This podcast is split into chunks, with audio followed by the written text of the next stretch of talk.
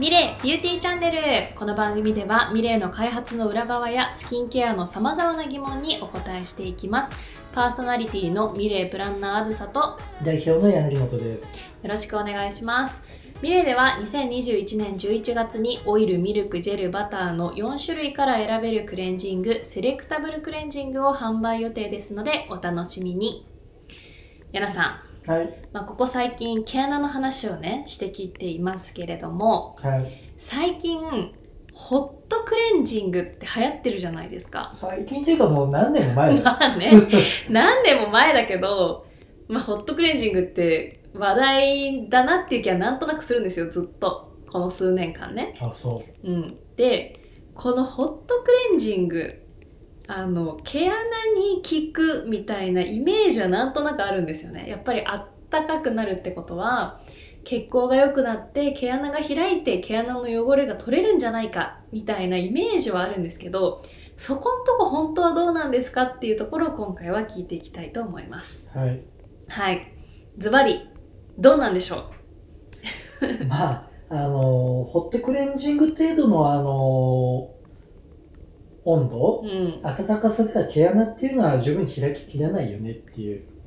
なるほど。まあ要するに温感 温感なわけなんで暖かく感じる程度のものなので、うん。じゃあ皆さん毛穴開く開かせる時ってどんな時かって、まあ、結構熱々のホットタオルとかをしっかりとこうやって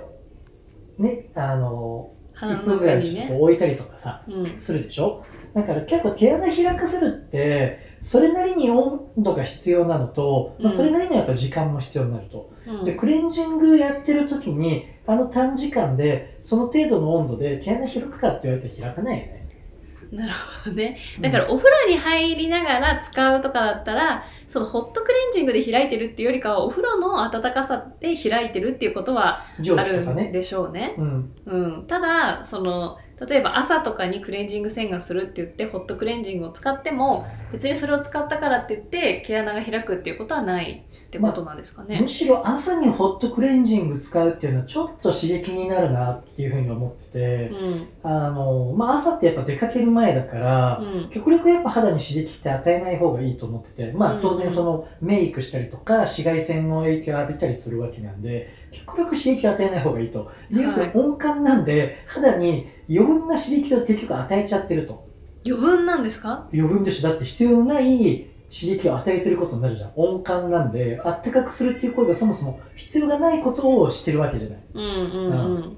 そっかなので、その分、やっぱり肌の負担も増えちゃうし、で、それがね、あの、今後、あの、今から紫外線当たりますよって肌に、そんな一回温度あ上げるみたいなことが、まあ必要じゃないよねっていう単純に。なるほどね。毛穴が開いてたとし、仮定したとしても、むしろ出かける前に毛穴開かせる必要ないじゃんっていう。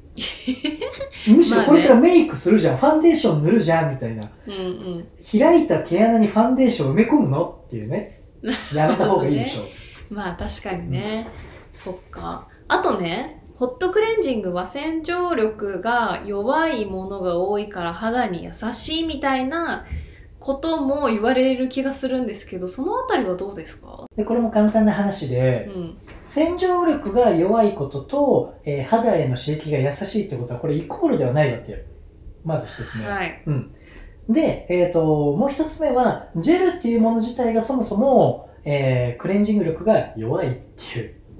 クレンジング力がそもそもジェルは弱いんですよ。で、ホットクレンジングって歌ってるのって基本ジェル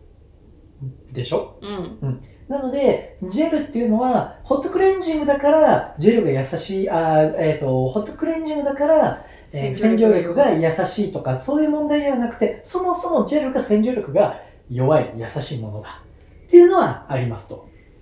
なるほどねだから、むそこを無理やりくっつけるっていうのは、まあ、無理があるなっていう感じ。うんううんんジェルだから優しいだけですよ優しいだから、ジェルだから弱いのよ、クレンジング力が。クレンジングうん力が弱いということなんですね、なんかね。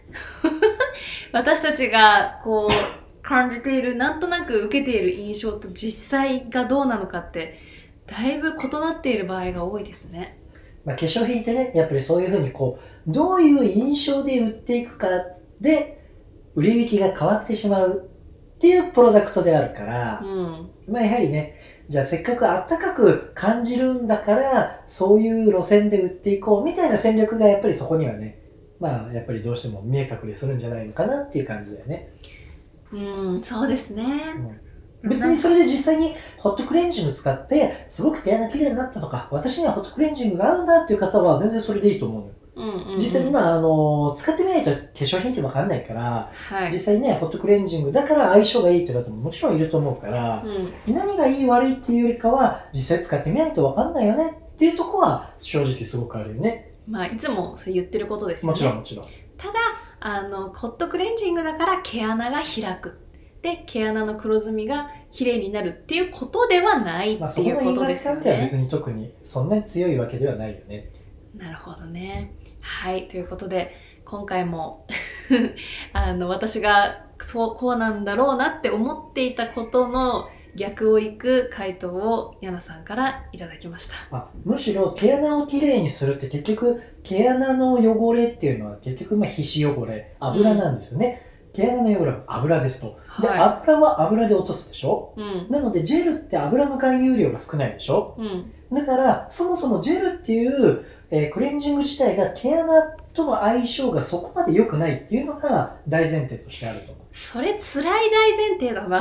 そうだから結局どういう油が毛穴と相性がいいかで決まってくるんだけど、うんそもそもその油の配合量が少ないジェルっていうもの自体が毛穴にそもそも訴求できない、えーっていうのはすごく、えー根本的な問題としてはあるかなっていうところ。じゃあ毛穴をケアしたい方は油の含有量が高い処方のクレンジングを使った方がいいっていうことなんですね。この方がまだ望みは高いかなっていう。ただ、その油によっては、その毛穴に訴求できないような油も当然あるんで、うん油が多いからとか、えー油分がね、多く含まれてるからは、まあ一概には当然言えないと。うんうん、まあその種類にもよりますよっていうところですね。なるほど、よくわかりました。はい、ということで、えー今日もエンディングに行きたいなと思います。ミレイは Spotify、スタンド FM、Apple Podcast、Google Podcast で放送中です。スタンド FM 以外からお聞きの皆さん、私たちへの質問や感想は、プロフィールに記載の URL からお寄せください。スタンド FM でお聞きの方は、コメント欄に投稿してください。